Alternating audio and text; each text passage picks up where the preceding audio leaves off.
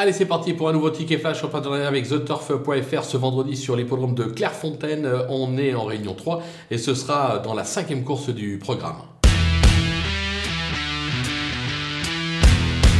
Dans cette épreuve, on va tenter un petit euh, couple et ordre en prenant un cheval de base et derrière, on va glisser tout le monde. On va partir du numéro 3, Starrock. Euh, J'aime bien ce petit cheval-là. Euh, il avait euh, débuté victorieusement, juste après deux accessites, la dernière fois quatrième mais sans démériter.